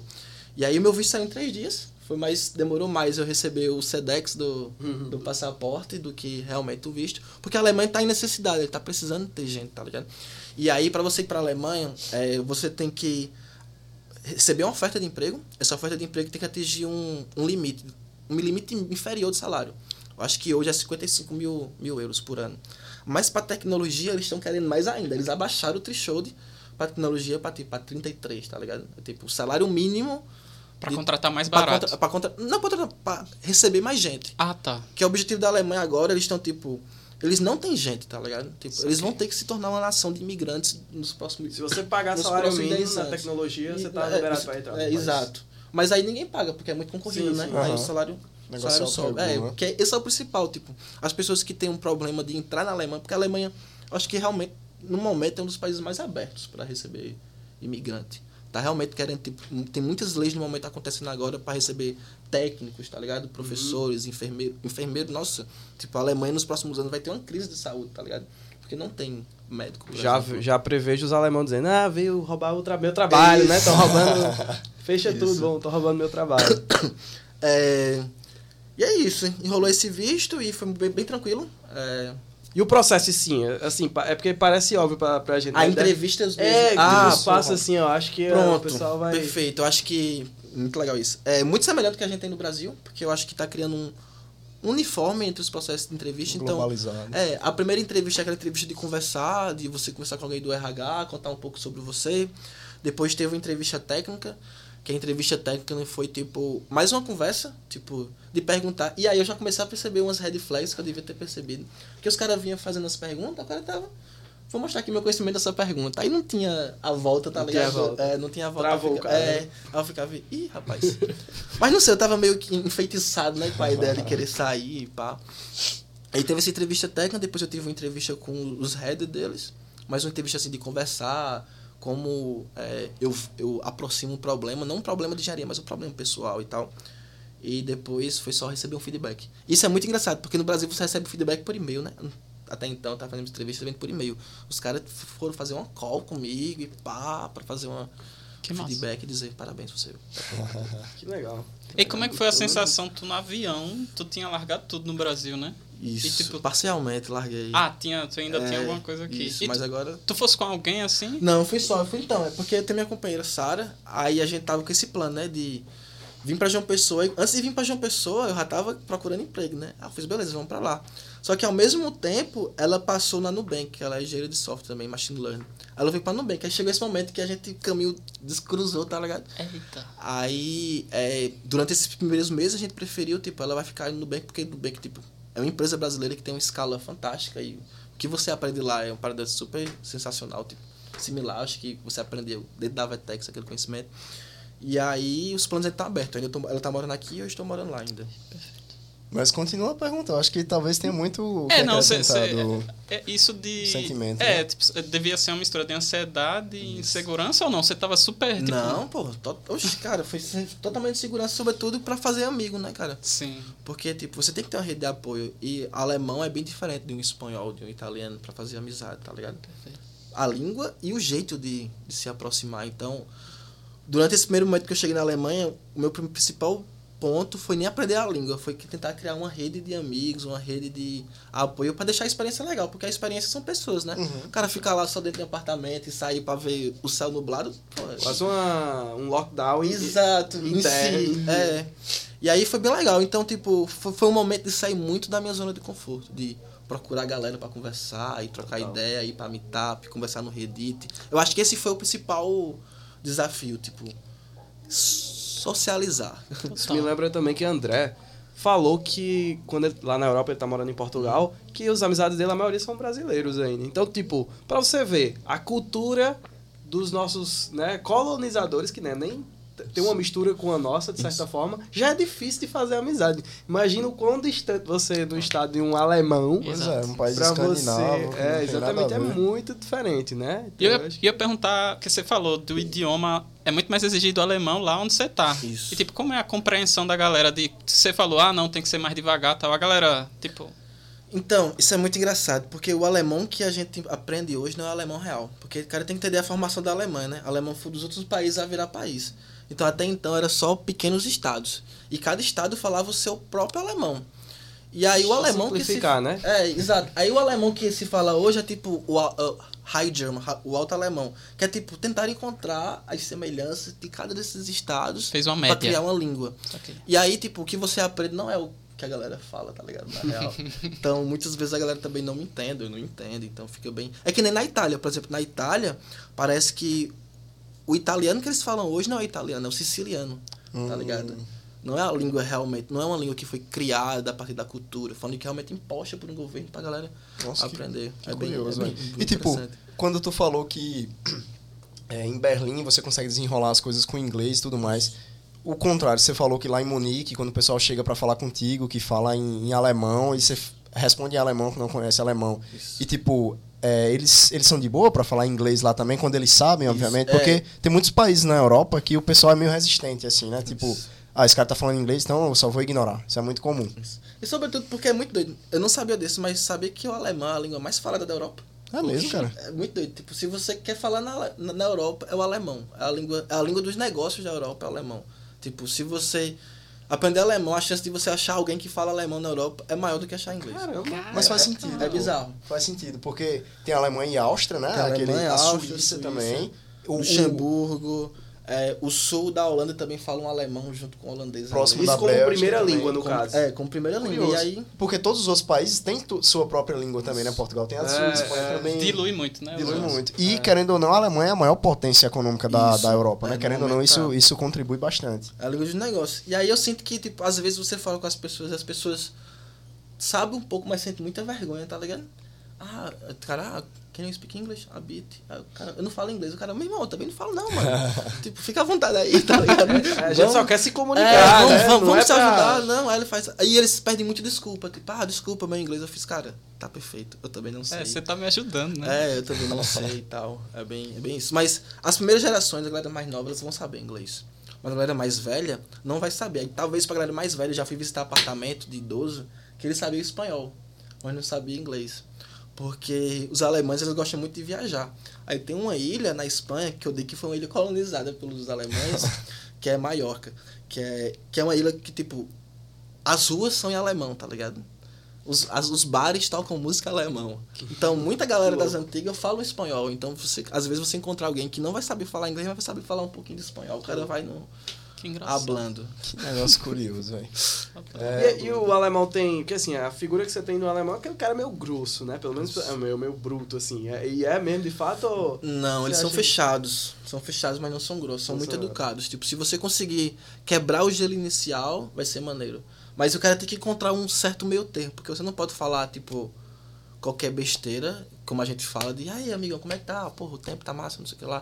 É, falar aí- do tempo é, o jeito de puxar ex- conversa. Exato. Aí lá você tem a dica que eu tenho, que eu recebi de um alemão, você puxa a conversa criticando alguma coisa.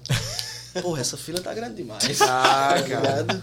Nada melhor do que ódio- juntar a é, galera o quando ódio- todo mundo. É, o ódio junta mais o do que o ódio amor. junta. né? E os caras gostam muito de reclamar. Mas uma vez que você consegue quebrar essa primeiro nível assim de gelo, os caras são muito amigáveis, tipo, são sensacionais. Tipo, antes de eu ir, eu tava esperando receber muita ofensa por ser latino ou críticas e tal. O máximo que eu recebi foram olhadas.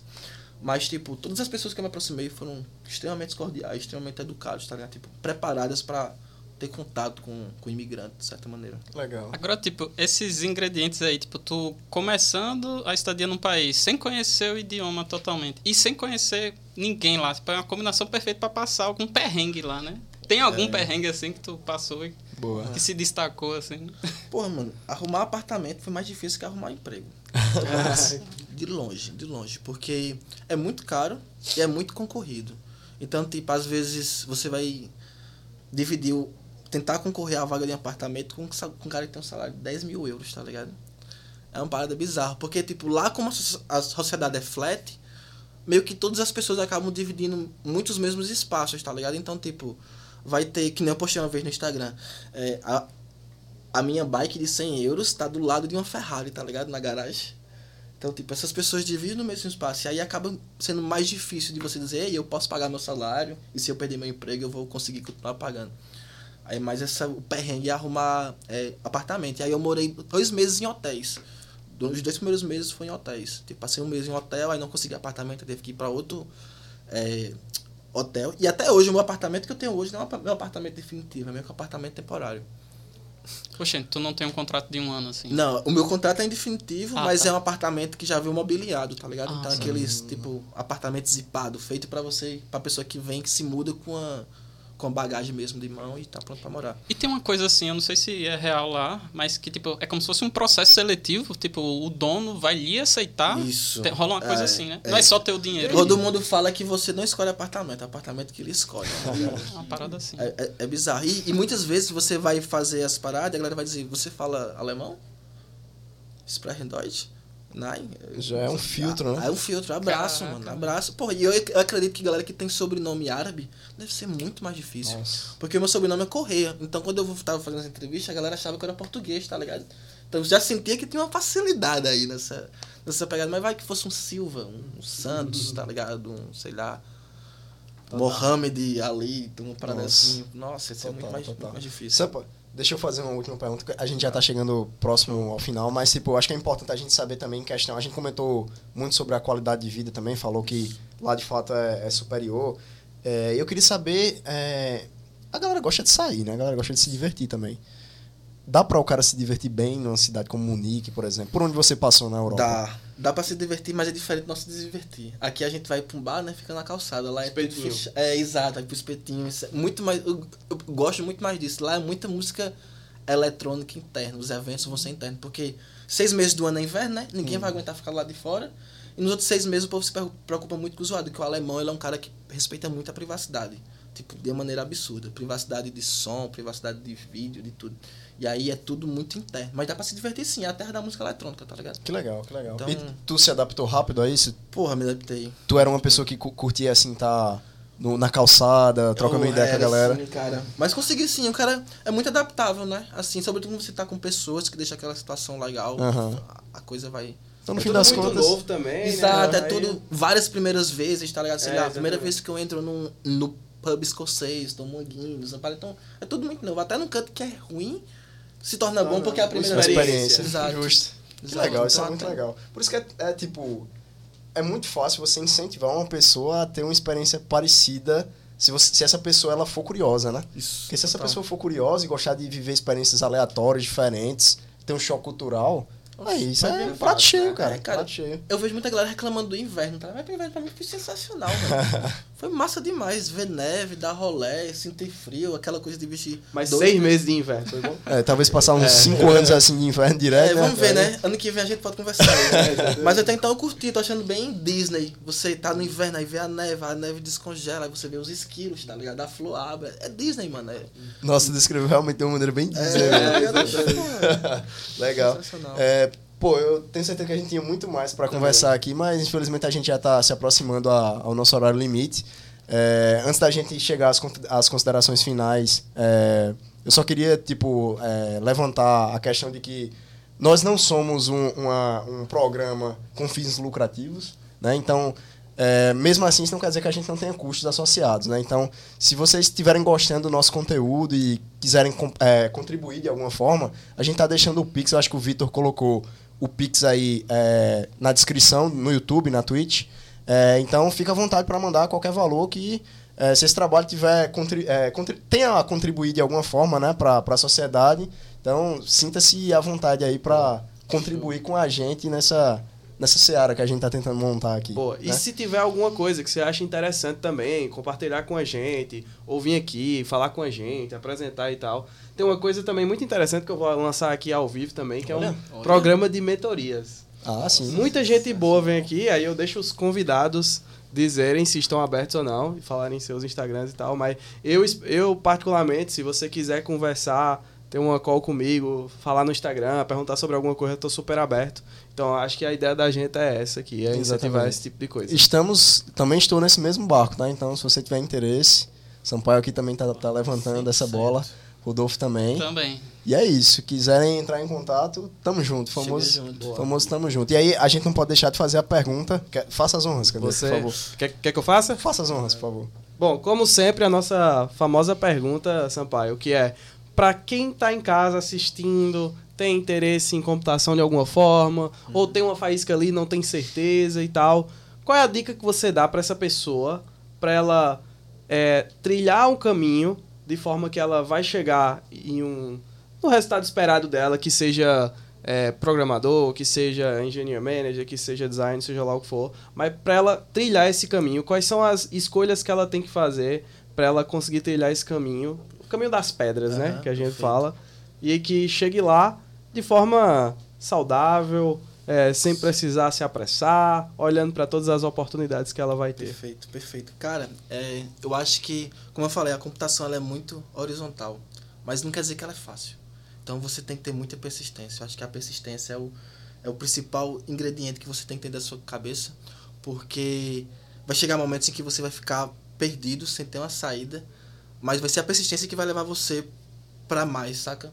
Então, é realmente, tipo, todos os momentos quando eu penso de Desde quando a gente tá, tá escrevendo um código e tá, tá dando erro no código, até tá perdendo a cadeira na universidade, tá dando muito mal no trabalho, eu acho que a persistência que a gente aprende e, como a, e que a computação mostra dentro da sua história em si é, é, sensacional. Eu acho que é o principal ingrediente que a gente tem que ter. É focar muito, acreditar em si, é saber que existe um potencial interno da gente latente, tá ligado? Porque, pô, se a gente viu uma parada de um código, achou aquilo legal, cara, você já tem o que é mais importante que é esse desejo de trabalhar. Uma vez que você tem esse desejo, mano, só você pode se parar, só você pode frear. E é isso, é persistência e saber que você tem, tem uma força interna, tem uma força latente e que, pô, é isso.